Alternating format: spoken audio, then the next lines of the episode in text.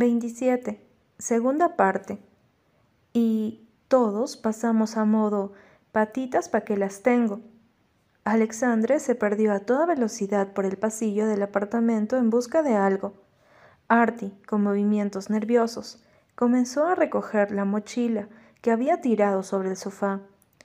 Aigan, por otro lado, solo se quedó ahí parado, como una plasta de excremento, escribiendo rápidamente en su teléfono a quién sabía quién. Sester estará aquí en unos minutos, informó Owen. Él ya había entrado en el apartamento, pero el agite y el nerviosismo no habían desaparecido de su rostro. Se veía más rojo que nunca y muy, pero muy asustado. No parecía el típico alumno rico de Tagus, sino un chico vulnerable y aterrorizado por una amenaza mucho más poderosa. A decir verdad, ni siquiera le había visto la cara al famosillo Byron, pero en mi cabeza se formó una imagen semejante a la de un personaje del universo de Batman, gris, burlón, con unos aires del guasón y unos ridículos pantalones de raya junto a un saco al estilo Gamster. Ok, el miedo me estaba afectando mucho. Váyanse ya, nos exigió Adric a todos. Tengo las llaves del refugio, anunció Alexandre, apareciendo de nuevo en la sala. ¿Te sabes los códigos? le preguntó Adric. Justo ahora sé los códigos más de los que sé quién carajos es nuestro padre, respondió Alexandre con una nota amarga y resentida. Hay que dejar los autos, informó Aigan también. ¿Ed? preguntó Alexandre. Ya le avisé y vendrá a buscarnos, respondió Aigan al instante. ¿What? ¿Cuál refugio? ¿Cuáles códigos? ¿Quién era Ed? Aturdida y como una estúpida, giraba la cabeza de un hermano a otro, mientras ellos soltaban cosas de las que no tenían idea. Decían todo tan rápido y de un modo tan maquinal que no me quedó dudas de que eran asuntos que tenían planeados desde hace mucho, como si siempre hubiera existido la sospecha de que un momento así llegaría. ¿Problemas de ese tipo eran típicos para ellos? Todo listo entonces, asintió Adric. En cuanto escuché eso, reaccioné. No, lo solté con fuerza y decisión. De hecho, mi voz sonó más bien como un chillido que detuvo a todos. Cada par de ojos se posó sobre mí. Sin embargo, los ignoré y me centré solo en Adric. ¿Le escupes a los aviones o qué? Le reclamé con la misma fuerza. Es una malísima idea. Lo sería si viniera de Aigan, contestó Adric sin alterarse. Las mías son menos estúpidas. Justo ahora está siendo igual de estúpido que él. Adric puso cara de ¿Really? Dude, intentó decirme, pero volví a chillar. Es como un plan suicida. Pero nadie te pidió que salieras de héroe. Jude va a matarte. Le recordé en un chillido más fuerte y culminante. Bien, debía dejar de chillar, pero es que la angustia y la conmoción acababan de detonar dentro de mí. ¿Qué demonios pasaba con ese día? Tantas cosas estaban sucediendo que ya la mezcla de emociones me hacía escupir una, otra y otra con descontrol. El corazón me latía muy rápido. Estaba asustada y enojada al mismo tiempo. Era como una endemoniada licuadora de sentimientos. Pero claro, Adric permaneció tranquilo, y me enojó eso. Me puso furiosa su estúpida serenidad. Estaban en peligro de muerte, y él tenía esa monumental cara de culo. Ni siquiera sabía qué estaba pasando por su cabeza. Si era que tenía tanto miedo como el resto, ¿qué tanto le costaba expresarlo? Porque, a ver, cuando Aigan tenía miedo, notabas cómo intentaba poner control sobre sí mismo. Justo ahora veías tensión en sus músculos, en su mandíbula, o incluso percibías algo menos obvio. De cualquier modo, siempre había un detalle que lo delataba.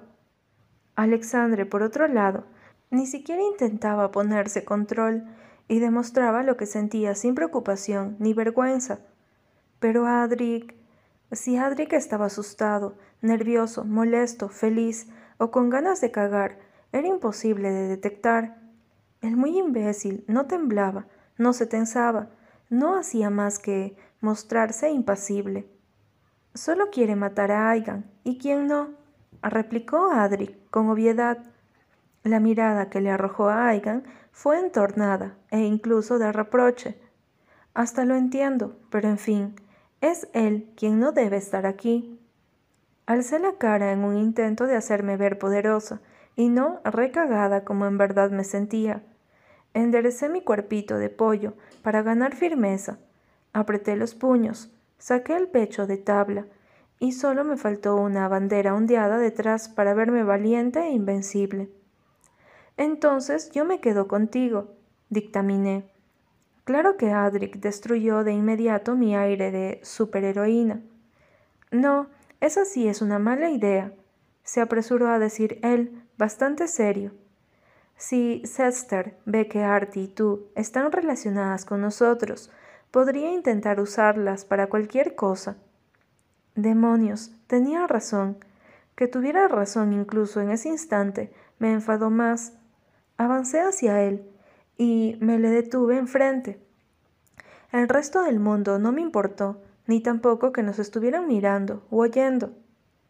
Sigues intentando salvarme, y te dije que no lo hicieras, bufé, entre dientes al mismo tiempo que lo señalé con un dedo. Adric formó una fina línea con los labios y soltó aire por la nariz. Me miró desde los centímetros más altos que me llevaba. Elevó una mano y con cuidado empujó hacia abajo el dedo con el que lo señalaba. No es por ser el héroe, es sentido común, mujer maravilla, dijo con esa nota de calma que me tenía al borde de la histeria. Sentido común. Mi culo tenía sentido común. Bueno, sí, el sentido común era importante, pero yo estaba al colapso de las emociones. Miedo, nervios, inquietud, preocupación, desesperación, confusión, todo. No pensaba con claridad. Un zumbido me presionaba los oídos. No quiero que te quedes aquí con ese tipo. Podría matarte a ti para intentar traer a Aigan. Le confesé de pronto en un tono más bajo y algo vulnerable. Dijo que los mataría a los tres. Y tú dijiste que querías ayudar, ¿no? Me recordó Adric. Si haces caso y no te pones terca como siempre, estarás ayudando. Abrí la boca para decir algo, pero más bien me quedé sin aliento, porque él clavó sus ojos en los míos como diciéndome mil cosas que entendí y no entendí al mismo tiempo. Mi expresión adquirió algo de aflicción y molestia al mismo tiempo, pero de nuevo tenía razón. Ponerme terca no iba a servir de nada más que para complicar la situación. No creo que tengamos mucho tiempo, intervino Owen, nervioso. Miraba su teléfono a cada rato. Voy bajando a esperar a Ed, anunció Alexandre. Alexandre avanzó hacia la salida y se perdió. Detrás de él caminó Artie. Por un momento antes de atravesar el umbral de la puerta, se viró hacia mí. Alternó la vista entre Adric y yo, y fácilmente lo entendí como un sigues escondiendo cosas. Luego apretó los labios y salió a paso apurado, aferrada a la mochila. Suspiré. Tendría que hablar con ella, y no sabía cómo iba a reaccionar. Pero por el momento lo importante era Adric. Adric, demonios, murmuré con total oposición a su plan todavía frente a él. No quiero que hagas esto. Vámonos todos, ¿sí? Ahí veremos cómo evadirlos. Seguiremos pensando y... Ese precisamente fue el problema. Me interrumpió en el mismo tono bajo, como si fuera una discusión demasiado íntima y al mismo tiempo nos afectara a los dos. Aigan quiso evadirlo, y mira hasta dónde llegó. Exhaló y se acercó un paso a mí. Habló serio. Sester no es un tipo loco. En realidad es un empresario, es inteligente y sabe qué cartas jugar. No pienso discutir con él, ni mucho menos retarlo. Solo voy a ganar tiempo para aplicar el plan. Ah, hasta en ese momento sonaba como un jodido héroe. No tengo un buen presentimiento, exclamé, en otro estúpido intento por convencerlo. Siento que te va a pasar algo muy malo, por eso debo quedarme aquí. Adric se cruzó de brazos y me arrojó una mirada entornada, como la que le dirigirías a un cachorrito de Chihuahua que intenta pelear con una pandilla de pitbulls rabiosos. ¿Y qué se supone que harás si intentan matarme? ¿Qué qué haría? ¿Acaso él no conocía una cosita llamada explotar como una maldita loca y matar a todo el mundo con un palo? Porque eso era poco para lo que me sentía capaz de hacer. Pero al final, la realidad era que no podría hacer nada por mucho que mi mente me insistiera que sí. Tuve que ser realista. No era más que un saco de huesos, y ni siquiera tenía algo que ofrecer a cambio de una solución.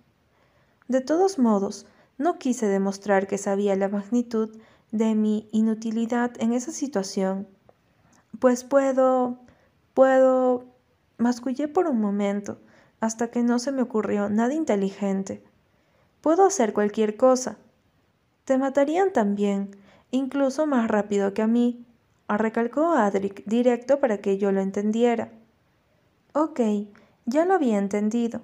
De hecho, Entenderlo me produjo un bajón de ánimos. Agaché la cabeza y miré al suelo con los labios apretados y un nudo en la garganta. ¿Cuánto me habría gustado ser más... más fuerte, tener más poder, mayor capacidad? Me sentí insignificante. Me dio rabia hacerlo.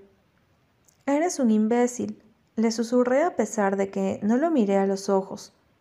De manera inesperada, Adric puso una mano en mi barbilla. Con el pulgar y el dedo índice a cada lado, me hizo alzar la cara.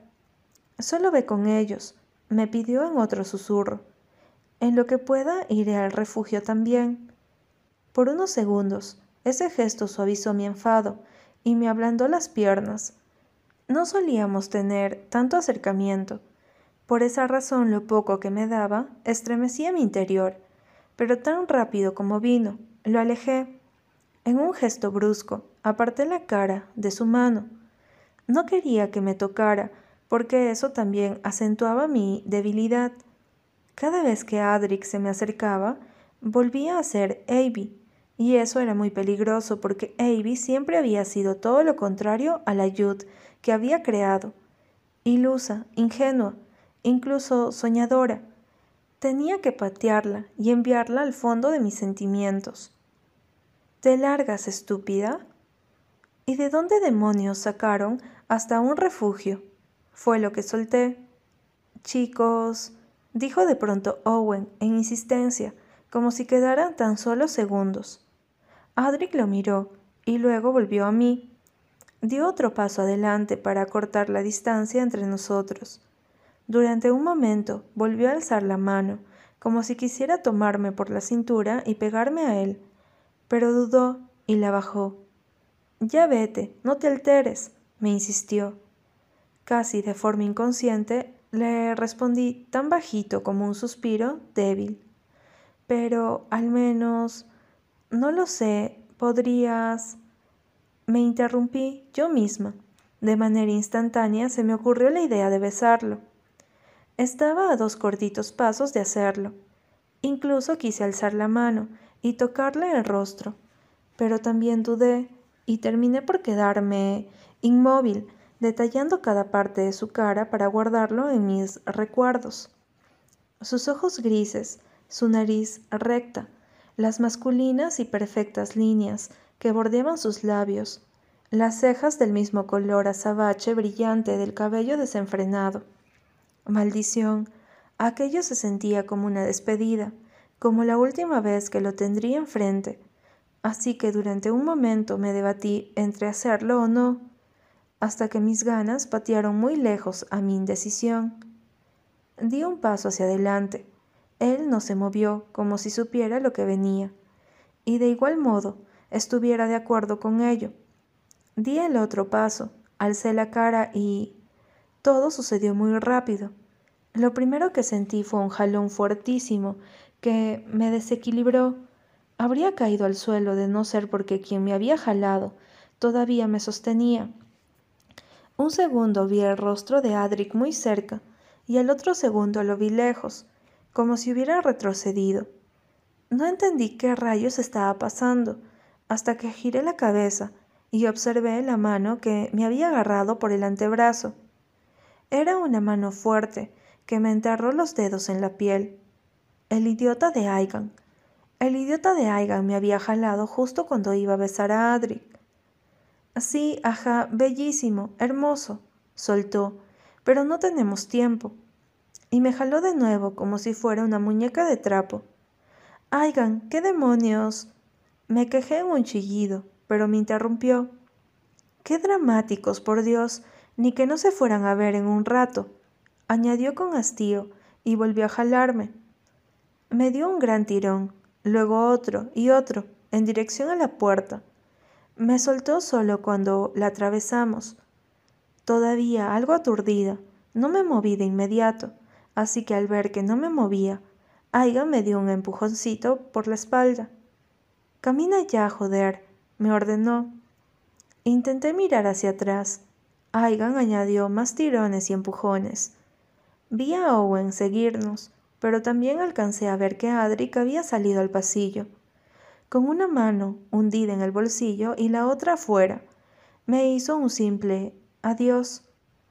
Solo entendí que estábamos dentro del ascensor cuando las puertas se cerraron y la imagen de Adric desapareció. Me asquean esas escenitas melosas, le comentó Aigan a Owen con desagrado. Me giré hacia él con brusquedad y le dediqué una mirada tan pero tan furiosa y tan asesina que se quedó paralizado con el ceño fruncido. Apreté los labios con tanta fuerza que sentí cómo se cortó la circulación. Cállate, le dije, pronunciando cada sílaba con un detenimiento amenazador. De aquí a que lleguemos al refugio, solo cállate. No le dije por qué, no añadí más, mi orden fue simple y suficiente. Aigan me contempló un momento y luego desvió la mirada, con una gran amargura y mal humor. A lo mejor, así cerró la boca durante todo el camino. Como era de esperarse, el cielo se nubló y se convirtió en un remolino de distintos tonos de gris. Una brisa fría que volaba cabellos nos erizó la piel mientras esperábamos fuera del bloque de edificios del campus. No fue mucho. El tal Ed llegó rápido y resultó ser nada más ni nada menos que el chofer que los Cash habían tenido de niños. Era un hombre mayor, con el cabello ya lleno de canas y un bigote espeso y chistoso. Tenía ojos amigables y muchas arrugas alrededor de ellos. Estaba jubilado y vivía de su pensión, y era la única persona a la que los hermanos habían decidido recurrir en caso de que necesitaran trasladarse al refugio. Tuve mis dudas, pero Alexandre comentó que Ed siempre se había llevado mal con Adrien y que siempre había querido a los chicos.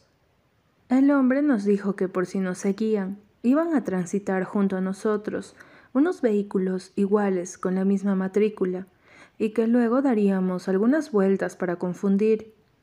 De nuevo, todo bien organizado. No tenía ni idea de a dónde íbamos exactamente, pero a medida que la camioneta avanzaba, fueron desapareciendo los edificios, los otros vehículos, y todo se fue convirtiendo en árboles y largas extensiones de terrenos, hasta que quedó la nada más absoluta. Fuimos dejando Tagus tan atrás que mis cosas empacadas en el apartamento y el mismo Adric me parecieron lejanos, y el miedo de no saber qué estaba sucediendo por allá me hizo estrujarme los dedos y devanarme los pensamientos. Sentí que pasamos una eternidad en carretera, pero según Artie fue una hora y media. En cierto momento el vehículo tomó un desvío por entre los árboles. El asfalto desapareció y todos saltamos sobre nuestros asientos por las protuberancias del suelo. Pegué la frente a la ventana para ver qué veía y advertí que poco a poco fue apareciendo un largo y altísimo muro hecho solo de arbustos, y quizá de piedra, pero recubierto de arbustos, quién sabe. Luego apareció una especie de verja. La camioneta se detuvo y unos segundos después la verja se abrió sola. Que a nadie se le ocurra tocarla nunca, avisó Alexandre desde adelante. Está electrificada. Y no era la única. Atravesamos tres verjas más, todas consecutivas como si estuviéramos pasando de una cámara de seguridad a otra, y a otra y a otra. Minutos después la camioneta se detuvo, y cuando salimos de ella y pisamos tierra, lo primero que vi me hizo recordar que los cash siempre serían cash hasta en las peores circunstancias. A refugio. Me había hecho pensar en un búnker, algo subterráneo, incluso una trinchera. A refugio, para los cash, era una maravillosa mansión en medio de un enorme bosque, rodeada de muros altísimos y verjas eléctricas. Parecía incluso más ostentosa que el mismo Tagus, con paredes totalmente grises y un aire metálico y moderno. Me dio la impresión de que era así porque estaba reforzada. Aigan, cabronazo, cuando dijiste que el refugio era un monstruo, te quedaste corto. Es un titán, opinó Owen junto a un silbido y admirando la fachada.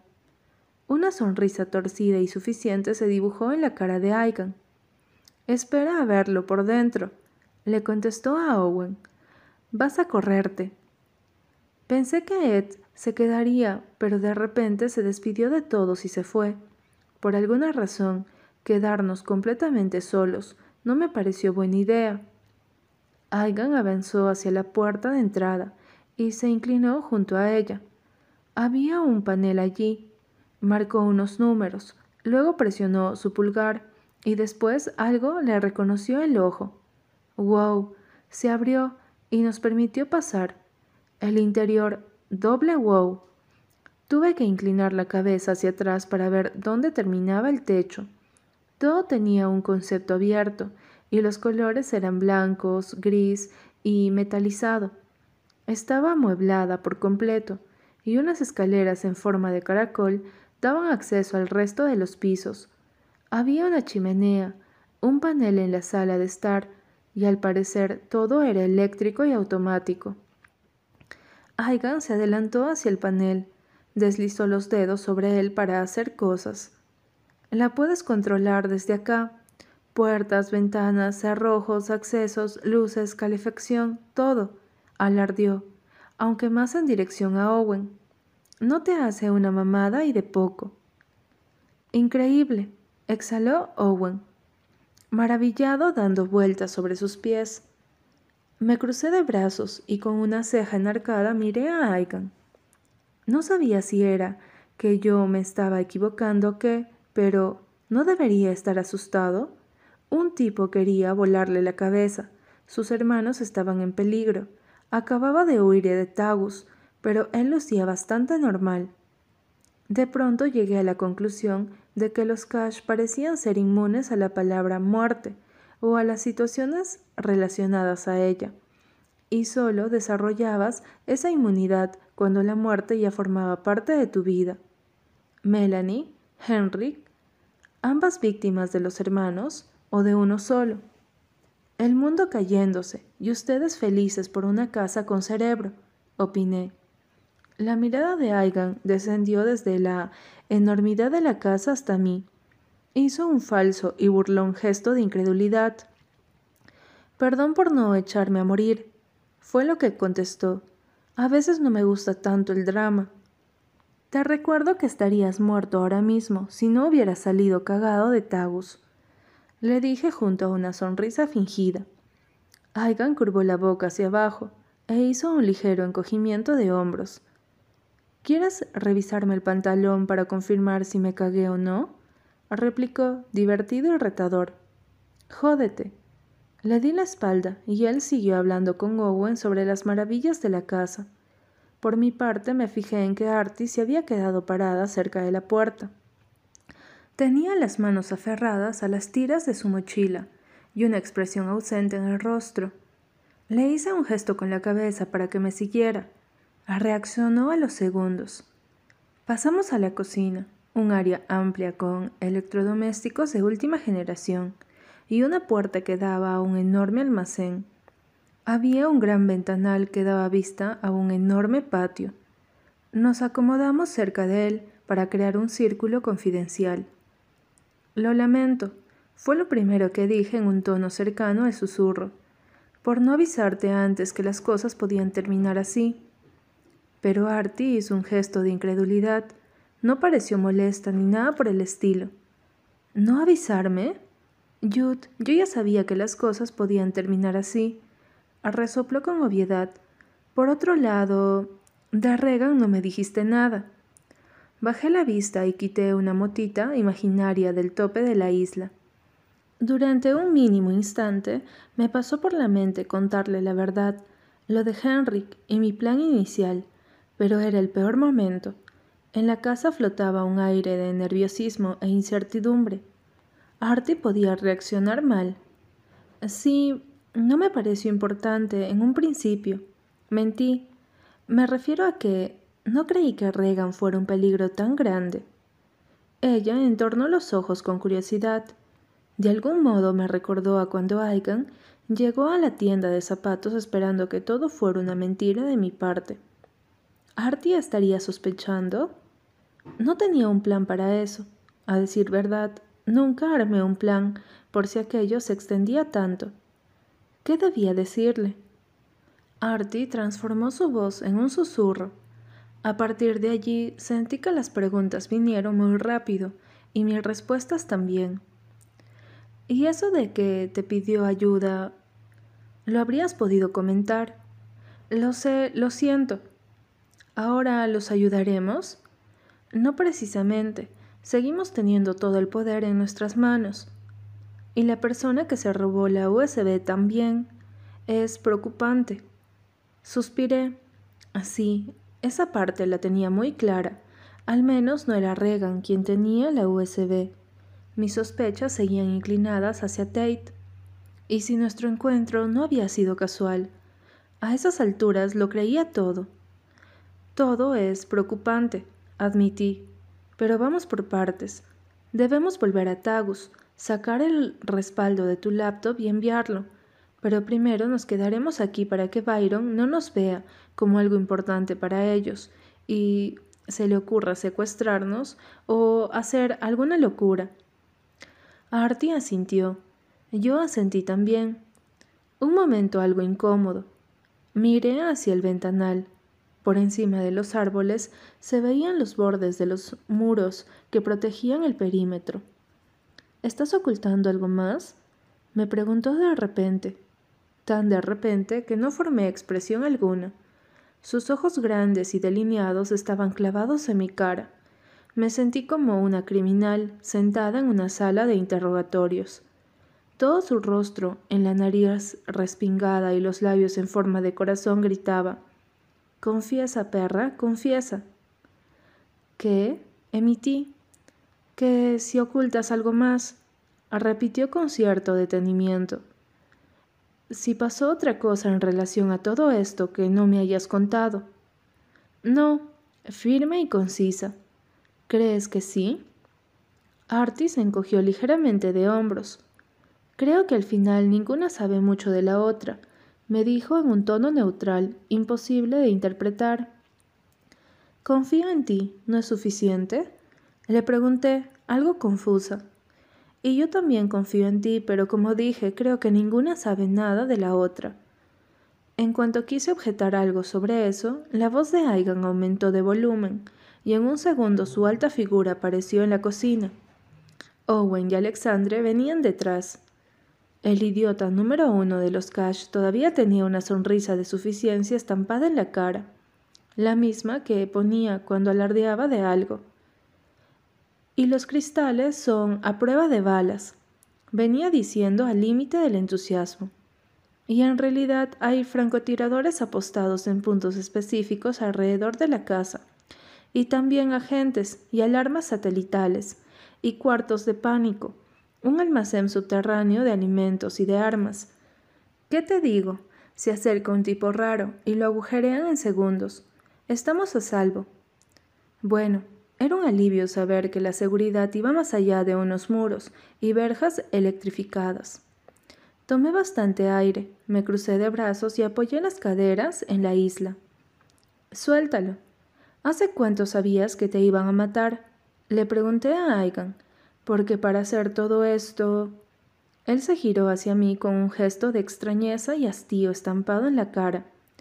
Solía hacer esa expresión cuando consideraba muy estúpida alguna de mis preguntas, como si yo fuera un ser inferior y él un ser infinitamente superior.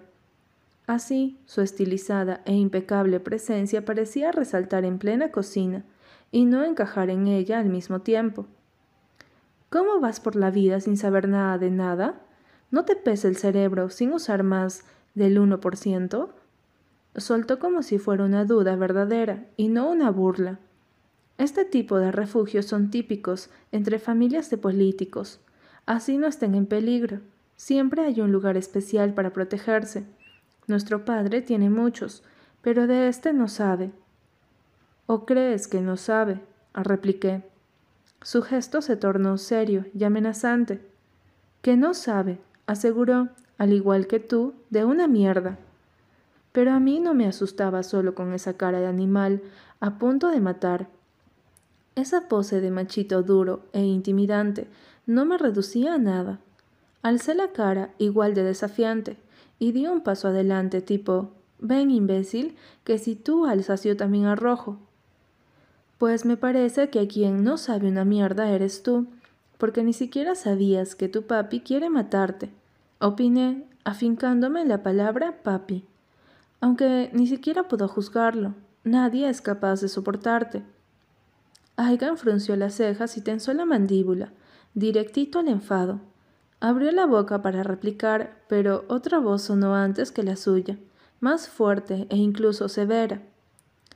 Joder, no van a pelear ahora, se quejó Alexandre, alternando la vista entre ambos. Que nadie tiene ganas de aguantarlo, cállense. Giré los ojos y negué con la cabeza. Aigan hizo lo mismo. Era cierto, hablar con él prometía terminar en una pelea, y no tenía cabeza para esas tonterías en ese momento. ¿Por cuánto tiempo nos quedaremos aquí? preguntó Artie de pronto entre el silencio que se formó en la cocina. Era la pregunta que nadie se había atrevido a hacer, pero que rondaba por la cabeza de todos. Sin embargo, Aigan se encogió de hombros con algo de desinterés, como si no estuviéramos ahí por su jodida culpa y sus estúpidos errores. Habrá que esperar a que llegue Adric para ver, fue lo que respondió. Y esa fue la frase que estuvo resonando en mi mente durante las horas que siguieron del día. Esperar a que llegue Adric. Y si no llega, esperar a que llegue Adric. Y si lo próximo que vemos de él es su cabeza en una estatua de Tagus, esperar a que llegue Adric. ¿Has admitido estar enamorada de él? Esperar. ¿Acaso... Ah, ¿sabes qué? ¿Qué? Llegué. Significa Adric. ¿Esto? Llovió. Empezó a llover tan fuerte que se escuchaba como las gruesas gotas golpeaban el techo de la mansión refugio. El ambiente adquirió un tono gris, melancólico y frío que acentuó la preocupación y los nervios. De todos modos, cada quien se ocupó en algo para no perder la cordura. Aigan se perdió hacia algún lugar de la casa. Alexandra se quedó junto a uno de los ventanales mirando hacia afuera, en total silencio. Owen empezó a hacer sándwiches para todos. Primero Artie se ofreció a ayudarlo, pero luego admitió estar muy nerviosa como para hacer algo, así que terminó hecha un ovillo frente a la chimenea. Para no pensar tanto en Adric, decidí ayudar a, Owen, Mientras él separaba lonjas de jamón y queso, unté mayonesa en los panes. En cierto momento vi que sus dedos temblaban. Estaba en extremo asustado y me pregunté por qué si no era el blanco principal, aunque no conocía mucho a ese chico rubio con un atractivo muy norteamericano, solo que siempre se la pasaba con Aigan y con Alexandre, y que sabía muchas cosas más que yo en ese momento. Era en realidad el único al que había visto muy cerca de los secretos de los Cash, lo cual confirmaba que confiaban demasiado en él. Owen notó que me le había quedado mirando. Me da hambre cuando estoy nervioso, comentó junto a una pequeña risa. Bueno, al menos tú reaccionas como una persona normal, le dije, y luego solté un resoplido absurdo. Los que están en peligro son los Cash, y ellos se ven muy relajados. Los labios de Owen se extendieron en una sonrisa nerviosa pero afable. En realidad todos estamos en peligro, me recordó. Pero no en el mismo nivel, aseguré. ¿O incluso a ti te quieren volar la cabeza? Owen se quedó paralizado al oír eso último, como si no hubiera sido una pregunta, sino una afirmación. Lo observé con curiosidad. No había sido mi intención soltarlo de manera tan directa, pero fue interesante detectar que mis palabras habían dado en un punto importante. Quizás podía sacarle algún tipo de información. Debía aplicar mis truquillos. Lo siento, dije de inmediato junto a un suspiro de resignación. Es que, ya que estamos todos en esta misma situación, no creo que tenga sentido ocultarnos las cosas. Owen procedió a poner el jamón y el queso sobre los panes, pero esa vez con mayor inquietud, a pesar del ligero cambio en su postura y en su estado de ánimo, se esforzó por mostrar una sonrisa. Las comisuras le temblaron un poco. ¿Cómo era que nunca me había detenido a hablar con él? De hecho, parecía muy agradable, pero más importante, sabía cosas, es decir, que también las ocultaba. Es cierto, no tiene sentido, admitió después de un momento. Solo quise ayudarlos, y por eso también me convertí en un blanco. Ni siquiera hay una razón específica.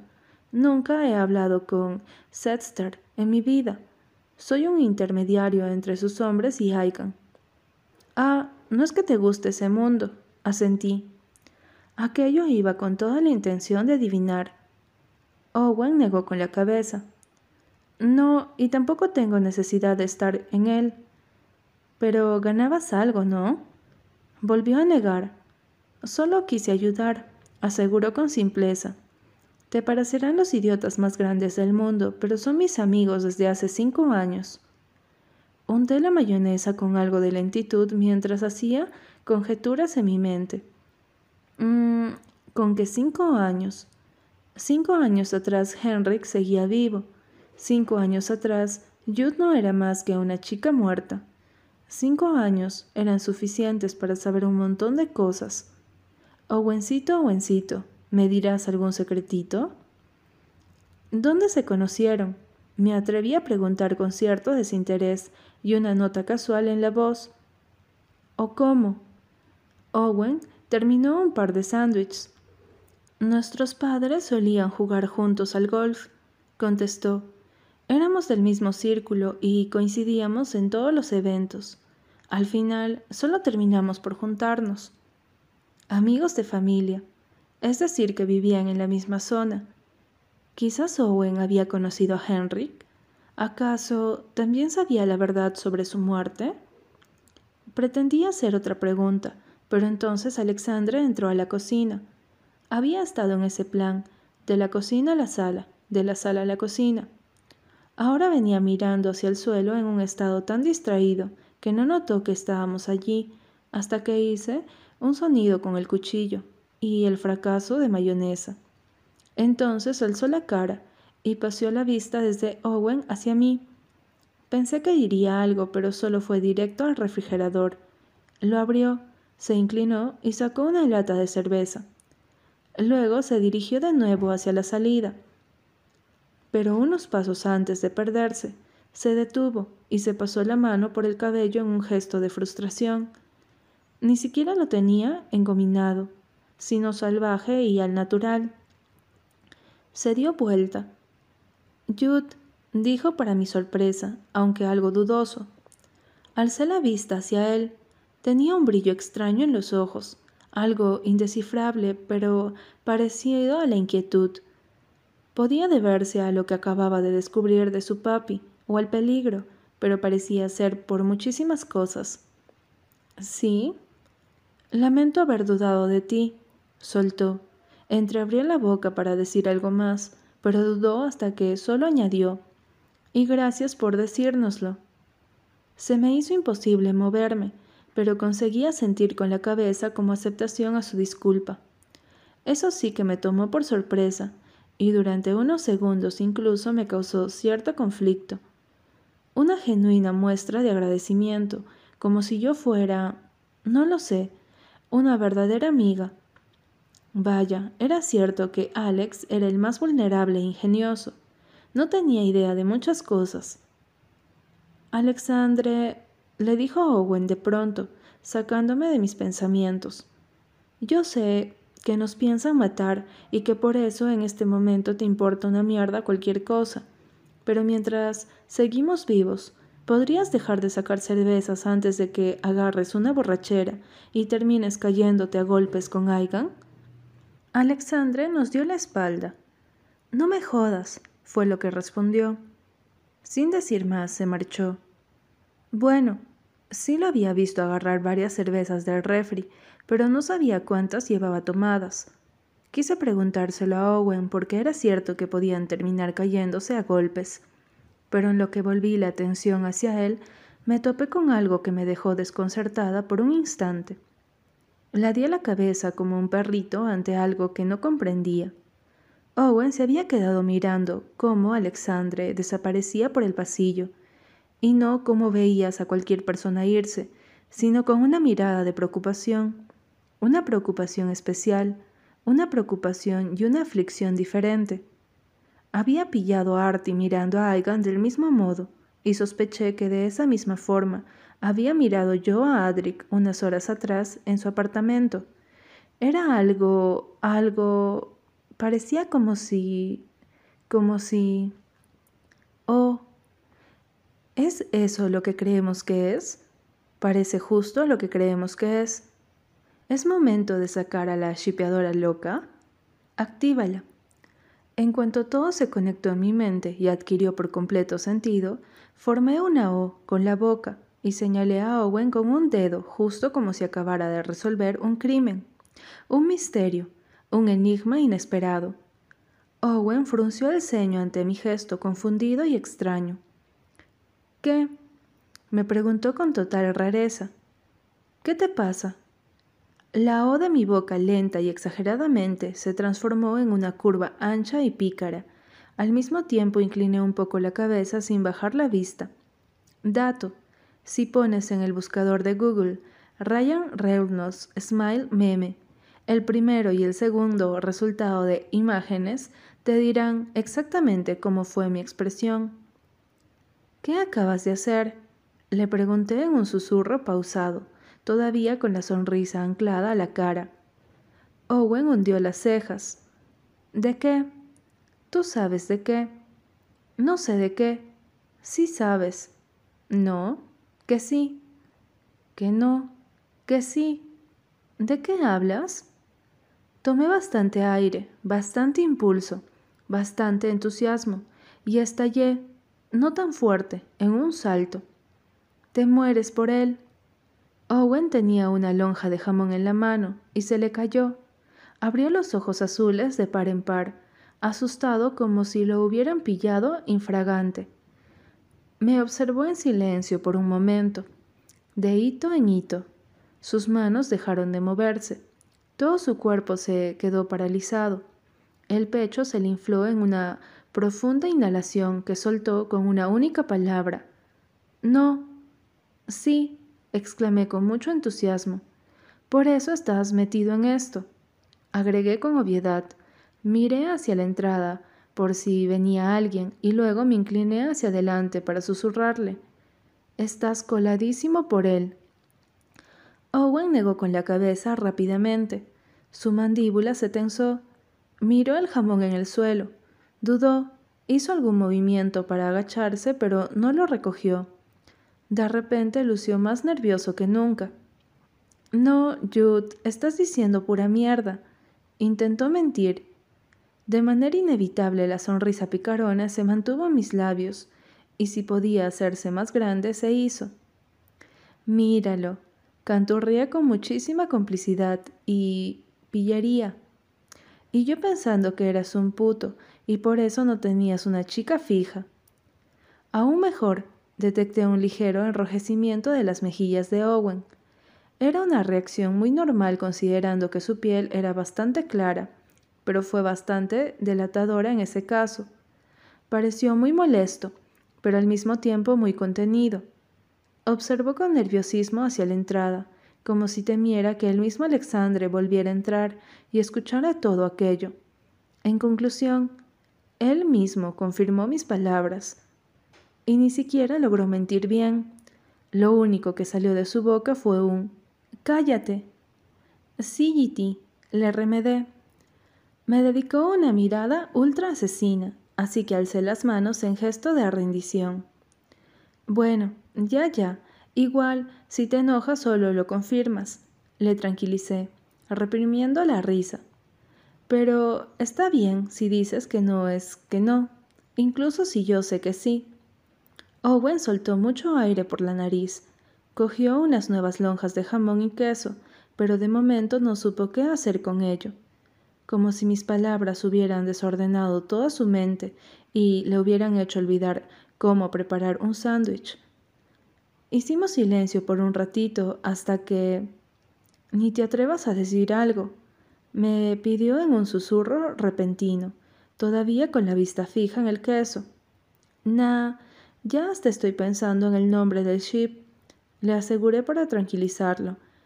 Pero ¿No le dirás la verdad sobre lo que sientes?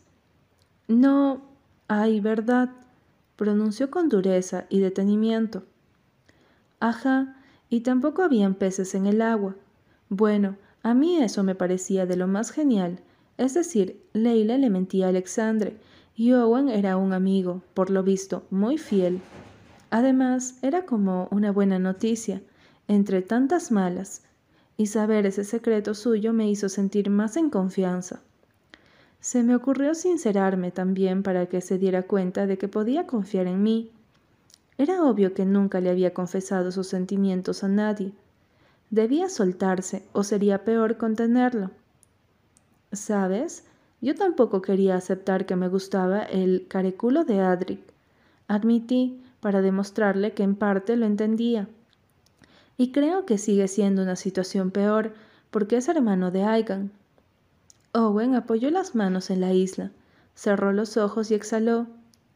Si había alguna sonrisa en mi cara, desapareció al darme cuenta de que aquello en verdad lo afectaba, que era algo serio, que quizás existía desde hace muchísimo tiempo, y mis intenciones de sacar la información fueron sustituidas por unas genuinas ganas de ayudarle en lo que pudiera. Decirle, resopló con cierta amargura. ¿Sabes cuánto le he oído quejarse de que está cansado de salir con Gael para sacar la información? Owen abrió los ojos. Su rostro adquirió una expresión afligida. Asqueado. Esa es la palabra que más utiliza para referirse a todo eso. Pronunció todo eso como un afinque despectivo.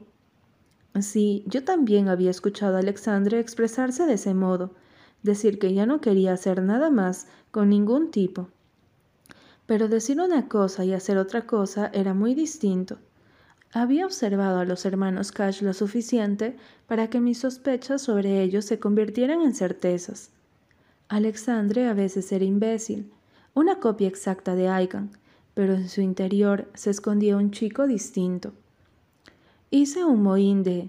No, no, amigo, alto ahí. Todavía tenía el cuchillo en la mano, de modo que señalaba todo con él. A ver, dije, ¿sabes qué creo yo? Que de lo que Alex está asqueado es de mentir. Aceptó salir con un tipo, ¿no? Sé de chicos que ni porque les estén ahorcando los testículos aceptarían eso. Y no estoy diciendo que sea gay o que sea bisexual, porque no tiene una etiqueta. Hablo del valor, del desinterés por el género, de una mente abierta y comprensiva. No le importa, no le parece gran cosa besar a un chico, ni gran cosa acostarse con una chica. Alexandre simplemente es de esos que pueden querer a toda aquella persona que le haga sentir bien, sea chico o sea chica. ¿Acierto o no? De pronto, la aflicción de Owen se transformó en algo de duda y vulnerabilidad. Sus ojos perdieron miedo y se suavizaron, como si pensar en Alexandre le diera calma a su cuerpo. Una sonrisa escasa se formó en sus labios. Es justo así, admitió muy bajo, y es diferente a Aigan o Adric en todos los jodidos sentidos. Así que nada te impide decírselo, solo tú mismo, le animé. Pero no funcionó. Tal y como había desaparecido, el nerviosismo y el temor aparecieron en su cara. Owen se rascó la nuca y luego sacudió la cabeza en negación. Somos como hermanos, es todo lo que importa, y prefiero eso a nada. Dicho eso, tajante y culminante, Owen colocó en un plato dos sándwiches ya preparados y me los entregó. ¿Puedes llevárselo a Aigan? me pidió. Bueno, no insistiría. Ya saber su secreto me garantizaba mucho. En otra ocasión no me habría interesado servir de mesera, pero ¿qué más daba? Cualquier cosa servía para distraerme. Cogí el plato y salí de la cocina. Empecé a buscar a Aigan por toda la casa. Lo encontré en una especie de patio protegido. Está ubicado en la parte trasera del refugio. Era básicamente un área amplia con techo y con una enorme pared solo de cristal para que se viera la gran extensión de terreno que conformaban los alrededores. Había varios muebles y distintas mesas de entretenimiento, una de billar, una de fútbol e incluso una de cartas, como la que encontrabas en el casino. En esa estaba él. Se había sentado allí, con el cuerpo recargado del espaldar de la silla. Sus manos barajeaban un mazo de cartas con algo de lentitud. Miraba hacia la ventana, donde el agua caía como cascada de manera agresiva y formaba líneas sin dirección alguna. Lo contemplé mientras no notaba mi presencia. Era el asesino de mi hermano, y probablemente también el de Melanie. Era el monstruo que la había encerrado y la había amenazado. Era el mismo que me había prometido matarme si hablaba, y también el que había golpeado sin compasión a su hermano menor. Era el arrogante y egocéntrico y malicioso Aigan Cash, pero en ese momento no parecía el demonio que era siempre. Se veía ausente e inexpresivo, como si se hubiera transportado al universo de los mil pensamientos. Admití que sin la sonrisa cruel y sin el brillo de astucia en los ojos, algunos rasgos de su cara tenían cierto parecido a Adric y Alexandre, e incluso a Regan. Quizás era todos ellos y al mismo tiempo era ninguno. Avancé, me le senté enfrente y le deslicé el plato con el sándwich. Moriré de cualquier forma, pero no envenenado por ti, dijo con decisión, ignorando la comida sin siquiera mirarme. Solté una risa absurda. Me subestimas si crees que te mataría en una forma tan simple y predecible, repliqué. No, tú mereces sufrir más. Entonces, gracias. Esas dos palabras fueron un disimulado, ya lárgate que quiero estar solo. Pero en esa situación, ambos en una mesa de cartas uno frente a otro, me sentí de nuevo como la noche en que lo había retado al póker. Ese había sido el comienzo. El final debía ser más o menos igual. Claro que todavía ninguno ganaba la partida. Entonces recordé que si había algo que Aigan Cash respetaba, era un juego con reglas. ¿Qué tal una partida? le propuse. Para ganar dos de tres, no tenemos nada mejor que hacer. Aigan desvió la vista del ventanal hacia mí, curioso y mínimamente interesado. En mi opinión, el póker de dos jugadores no solía ser muy entretenido, pero con Aigan hasta las cosas más aburridas adquirían un tinte de riesgo y expectativa. Y además quería algo. Se me acababa de ocurrir. Me acababa de llegar a la mente como una idea arriesgada pero beneficiosa. Solo que para obtener lo que necesitaba debía retarlo. ¿Tienes algo para apostar? me preguntó. ¿Te arriesgas a otra sorpresa?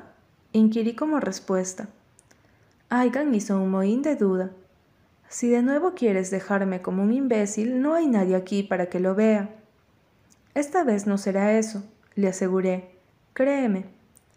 Aigan no pareció muy de acuerdo, pero bajó la vista hacia el mazo y sin poner objeción empezó a repartir las cartas con bastante fluidez.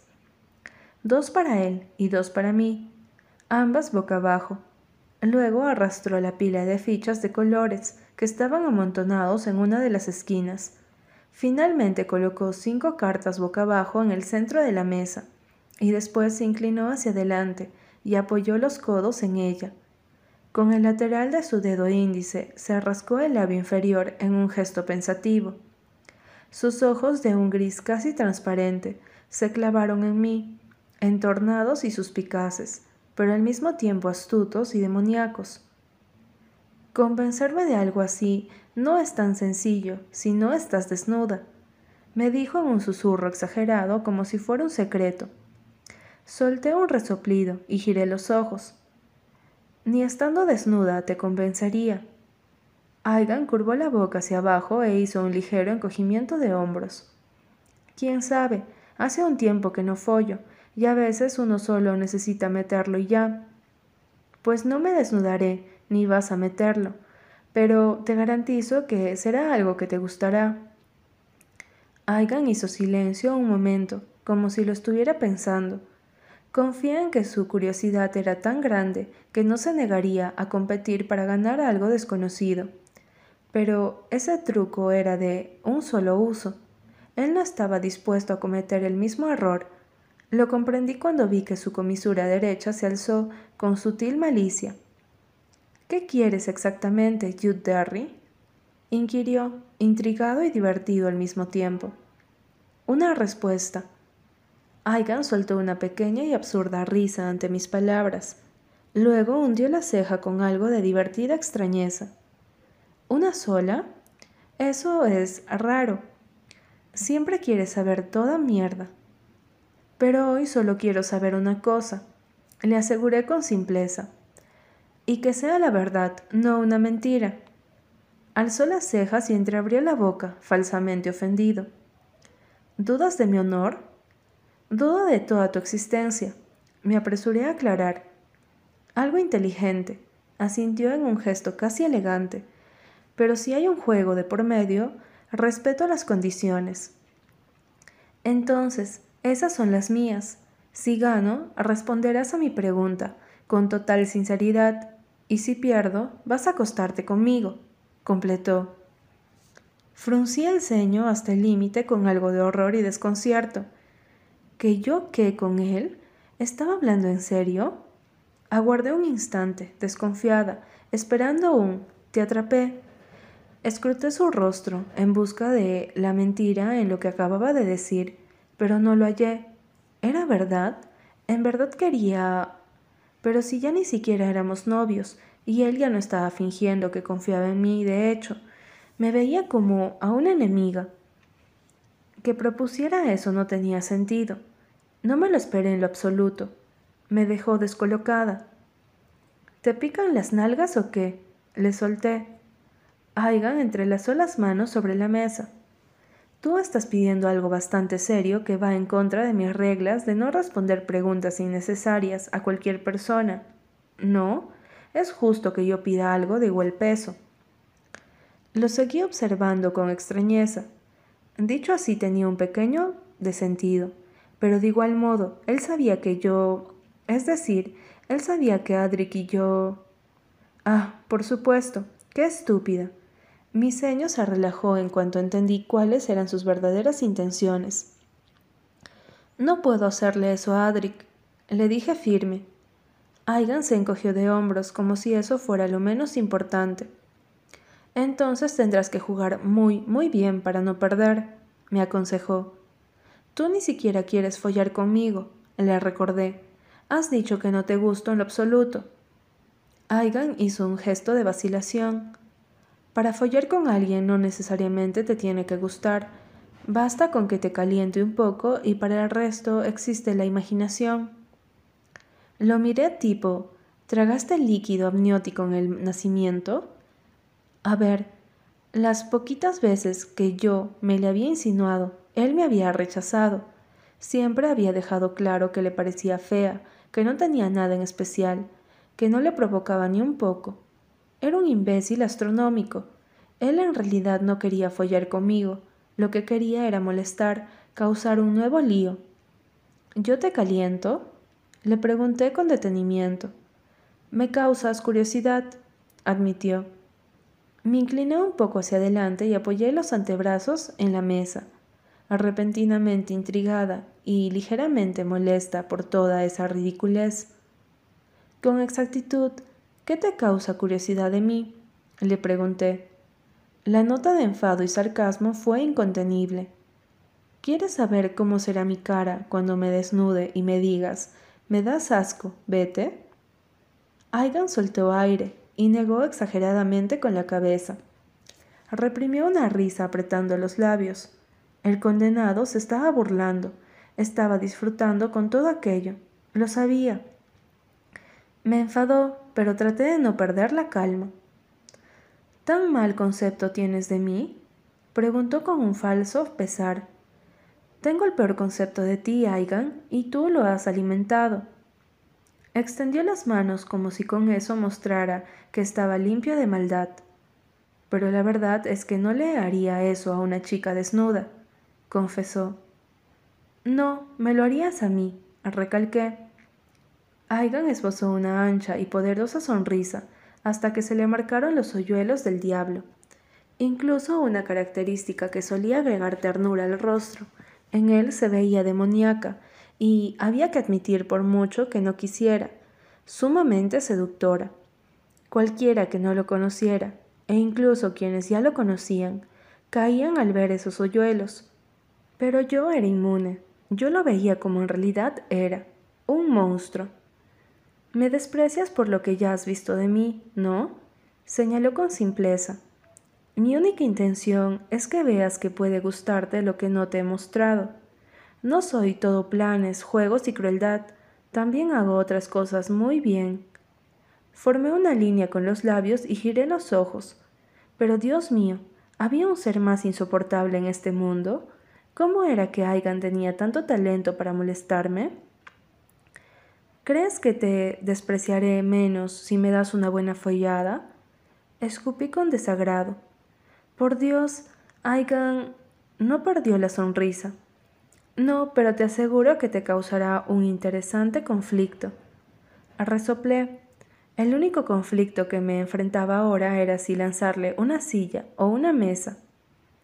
Ayer me amenazas y hoy quieres follar. Solté con contrariedad. ¿Tienes la menstruación? Hizo un ligero encogimiento de hombros y miró hacia el ventanal. Su expresión se tornó aburrida y desinteresada. Mis intereses varían con el clima, quizás, replicó. Entrecerré los ojos, sospeché mil cosas, dudé, sentí que solo se estaba burlando, y luego sentí que hablaba en serio. Por un segundo no supe qué hacer y quise levantarme y correr, pero con Aigan uno nunca abandonaba, llegaba hasta el final. El orgullo era lo principal. O quizás Tienes un solo interés, pero buscas varias vías para lograrlo, refuté. Probablemente, asintió de lo más normal. Me gusta Adric, le recordé. Y a mí me gusta el caos. ¿Estamos hablando de gustos o haciendo un trato? Solo quieres molestarlo. Todavía mirando hacia el ventanal, él elevó la comisura izquierda en un gesto malicioso y de satisfacción como si estuviera consciente del desastre que causaría su proposición y aún así disfrutara con ello. A lo mejor, si lo veía muy de cerca, muy, pero muy de cerca, pillaba el panorama de fuego y destrucción en su pupila. Justo lo que debía estar imaginando. Existían personas cuya maldad tenía un motivo, pero la de Aigan era sin sentido, para su simple entretenimiento. Lo que quiero es que esta noche la pases en mi cama, es todo, aseguró con bastante simpleza, y descarguemos ese odio en forma más íntima. Negué con la cabeza, firme. No, pide algo más. Pensé que la fuerza y la decisión de esas palabras lo persuadirían, pero en lo que su mirada se deslizó hacia mí, astuta y maquiavélicamente inteligente, Entendí que no estaba dispuesto a cambiar de opinión. La sonrisa se le redujo a una línea severa que no aceptaba réplica. Sus rasgos se endurecieron como lo hacían ante cualquier otra persona, y sus palabras fueron irrefutables y exigentes. ¿Es eso o no hay juego? Maldición, sí hablaba en serio, y era obvio, porque él sabía que yo le preguntaría algo importante, algo que no quería responder. Entonces me ponía en una encrucijada, la de abandonar e irme, o la de quedarme y arriesgarme. Ambas tenían consecuencias. En una no obtenía nada y quedaba como cobarde. En la otra engañaba a Adric. No quería darle el gusto, pero si yo me acostaba con ese imbécil, Adric jamás me lo perdonaría. Y tampoco era algo que quisiera hacer, algo que en definitiva no haría, pero necesitaba la respuesta. Una respuesta que solo podía salir de la boca de Aigan Cash. Nos sostuvimos la mirada un momento. Él, retador y aguardando. Yo, dándole mil vueltas a las dos opciones. Todavía su estúpida cara decía, ¿qué hará la gran Jude? Y al mismo tiempo yo también me lo preguntaba. Pero, le había ganado una vez, ¿no? Y si ganaba esta también. Aigan jugaba muy bien, pero yo, yo era la puta ama, y no de casa. Él parecía más dispuesto que nunca, pero yo estuve dispuesta a todo desde un principio. De acuerdo, acepté al final. Juguemos.